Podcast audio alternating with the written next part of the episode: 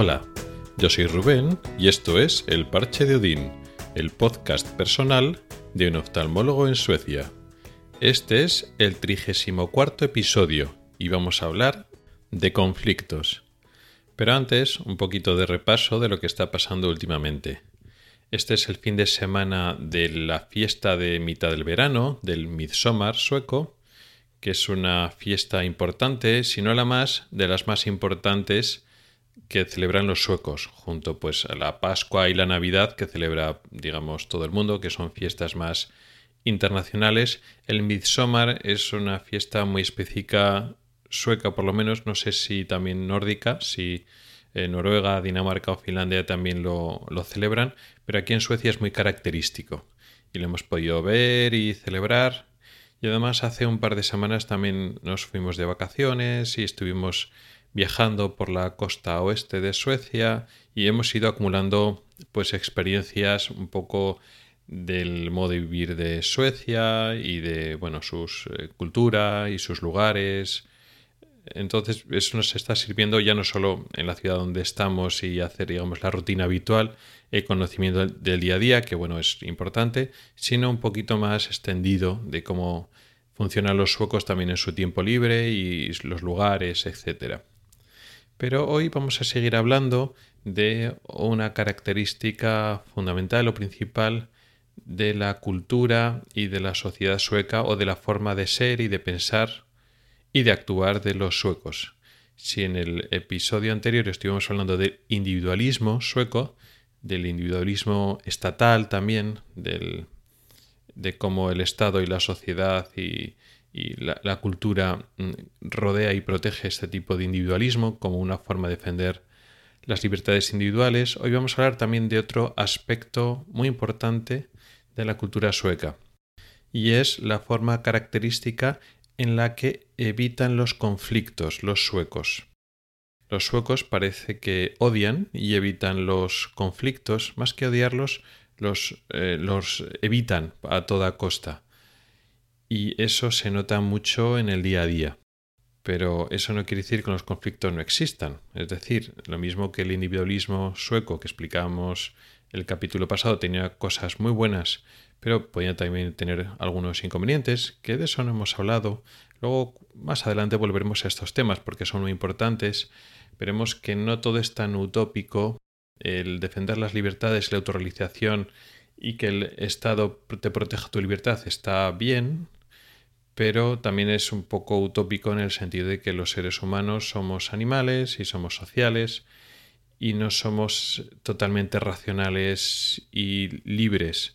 Y el hecho de que tengamos un exceso de libertad o el hecho de que para garantizar nuestra libertad perdamos ciertos apoyos o ciertas tradiciones que eh, limitan nuestra libertad pero a la vez nos apoyan, pues eso hace que muchas veces en algunas circunstancias es una sociedad que sí, que si eres maduro está muy bien, pero que a veces te faltan ciertos apoyos.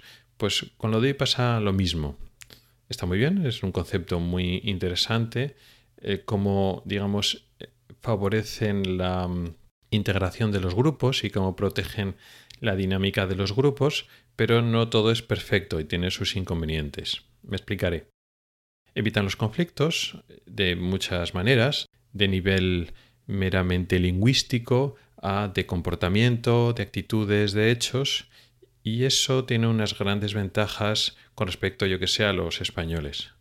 Desde el punto de vista de un español, pues no es que los españoles queramos conflictos, pues los evitamos cuando podamos, y cuando no puedes evitarlo, pues lo intentas pues capear o hacer de la mejor manera posible pero eso, desde el punto de vista de un sueco, los españoles, digamos que nos tiramos directamente al conflicto y no nos importa. No es así, pero sería como nos verían los suecos. Por, porque los suecos lo rehuyen, lo rehuyen, evitan los conflictos y a veces hace que en la forma de expresarse son poco directos. Cuando ellos quieren algo o cuando ellos creen que tienes que hacer las cosas de otra manera, no te lo dicen claramente, no como te lo puede decir un español, te lo puedes, un español te lo puede decir de buenas maneras, sin, de forma educada, guardando las formas y tal, pero un español te dice de forma clara, oye, mira, que hay que hacer esto. No pasa nada, no lo has hecho, pero tu obligación es hacer esto, mira, la siguiente vez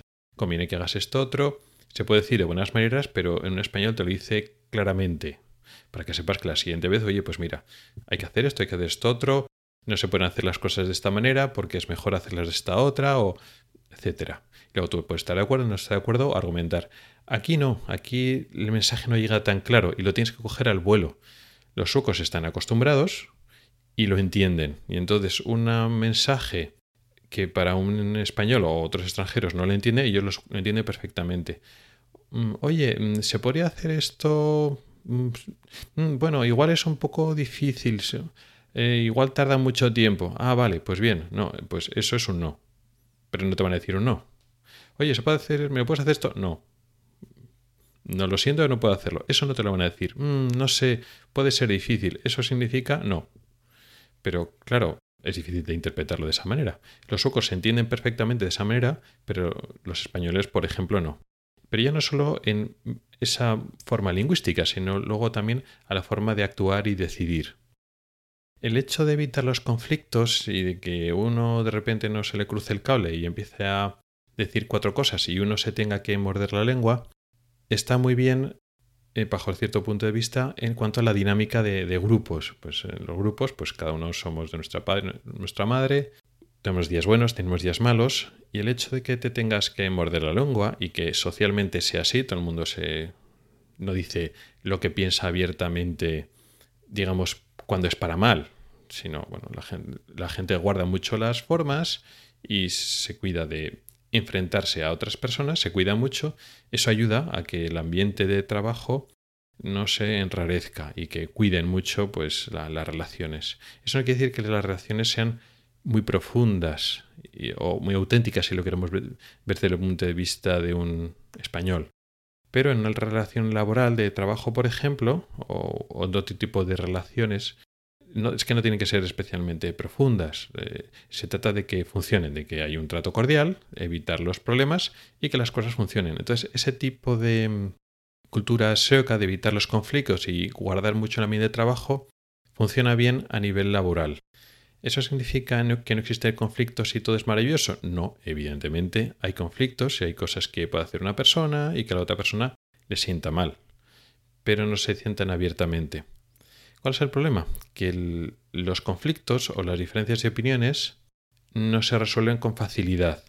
En España es más fácil que se resuelvan con facilidad, pero también es cierto que un conflicto se va de mano y al final se puede deteriorar el ambiente de trabajo y dos personas no se hablan y, eso está mal. O sea que el sistema español no está bien. Creo que el sistema sueco es mejor para trabajar, pero no es perfecto. Desde el punto de vista de un español a veces te desesperas porque es difícil resolver las cosas. Y además porque cuando hay una diferencia de criterios o de opiniones, aquí se tarda en resolver. Cuando puede haber un posible conflicto, que uno hace una cosa que el otro no está de acuerdo o no está bien, pues no se enfrentan directamente, no es un conflicto que se lleve a produzca un enfrentamiento directo entre dos personas, se comenta en una sesión ah, bueno, pues sí, podemos discutir y hablarlo a ver a qué entendimiento llegamos. Eso suena bien, pero a veces trae tiempo, porque se pospone para una reunión, la gente da su opinión, pero no se decide nada, se pospone para otra reunión, con lo cual al final pasan los meses y ese conflicto implícito o esa diferencia no se termina de resolver.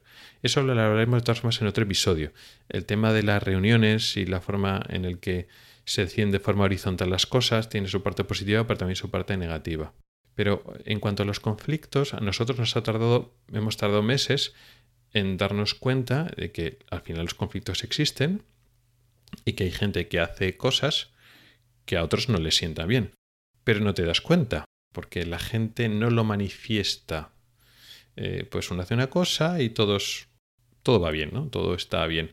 Y aunque tú tengas otro criterio, parece que no te sabe mal, pero sí que le sabe mal, o al final todos somos humanos y eso no lo cambia la cultura. La cultura cambia la forma que se expresa y al final, eh, después de varios meses, pues sí que hemos visto poco a poco, pues mira, a esto no le ha sentado bien a esta persona y no le ha gustado nada, pero bueno, no lo dicen, no, se lo dicen a la cara de esa manera. ¿Esta forma de evitar conflictos podría llamarse como hipocresía? Desde el punto de vista de un español podría llamarlo así, pero yo no lo veo de esta manera, porque los suecos a la vez que evitan los conflictos, también son sinceros y sí que dicen su opinión, pero en el momento adecuado. O sea, no buscan el conflicto cara a cara para enfrentarse a las personas, pero cuando tienen otra opinión sí que la dicen. De hecho, a veces opinan de más. O sea, que van al, al otro lado. Y cuando sale una reunión porque aquí hay muchas reuniones, pues cuando alguien no está de acuerdo con algo, lo dice. Con lo cual, no es que son hipócritas en el sentido de que piensan que no y luego te dicen que sí. No, no, no. Si no están de acuerdo, lo dicen. Lo que pasa es que no lo plantean de forma conflicto, no, no demuestran lo mal que te has sabido. Es más que un tema de contra la verdad o mentir, ¿no? De, la hipocresía. Mentir y parecer como que estás de acuerdo es un tema como de sentimientos, de no expresar que algo te ha sentado mal, o que algo te ha herido, o que algo te, te, enfadas con, con, algo. O sea, eh, los conflictos se evitan la parte emocional del conflicto. Intentan que todos seamos amigos y que todo sea, o el trato es cordial y que todo haya, que haya muy buen ambiente. Pero a la vez, en cuanto a punto de vista y tal, todo el mundo opina y no se cortan un pelo para, de buenas maneras, tal, decir su opinión. Entonces no, no es hipocresía realmente pero evitan sí los conflictos directos y no son muy directos para decir las cosas, dan muchos rodeos, mientras que los españoles pues somos pues muy directos, es decir, oye, pues mira, como en educación, pero vamos directamente a decir, oye, pues mira, esto se puede mejorar de esta manera.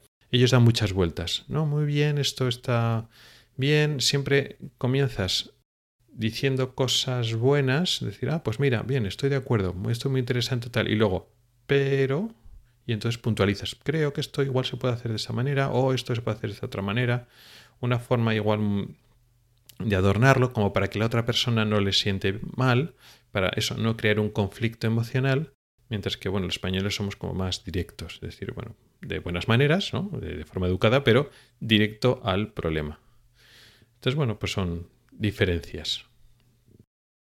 Y poco más. Eh, gracias por el tiempo que has dedicado a escucharme. Puedes contactar conmigo por correo electrónico en elparchededin.com o por Twitter en arroba elparchededin. Puedes preguntar dudas, proponer temas o hacer comentarios. También puedes entrar al grupo de Telegram que se llama igual, El Parche Nos oímos la próxima semana. Hasta el próximo episodio.